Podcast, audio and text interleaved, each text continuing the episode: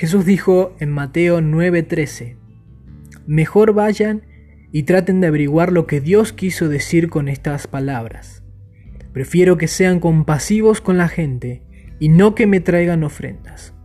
Yo vine a invitar a los pecadores para que sean mis discípulos, no a los que se creen buenos.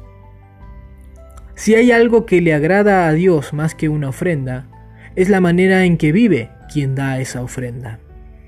No quiero desmerecer el ofrendar, pues es algo muy importante, pero hay otras cosas que Dios busca antes que un par de billetes, pues el ofrendar es un acto, y Dios no busca actos, sino primeramente actitudes. Y una de esas actitudes es la compasión. Jesús es nuestro mayor ejemplo. Él tenía compasión por todas las personas que lo rodeaban y esa compasión lo movía a actuar con amor, haciendo milagros, enseñando, acompañando.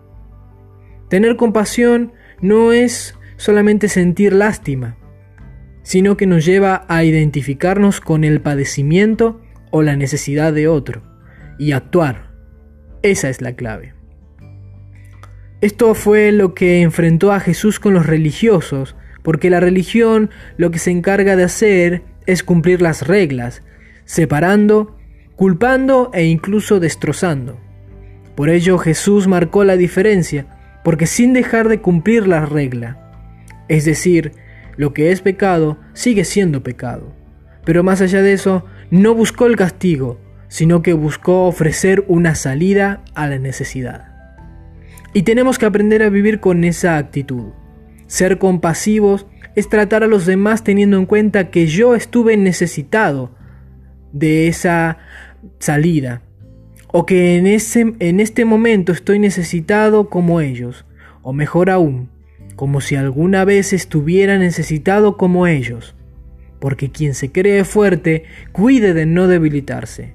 Hay momentos en que eres fuerte para ayudar al necesitado, pero ten en cuenta que otro día puede ser que seas tú el necesitado.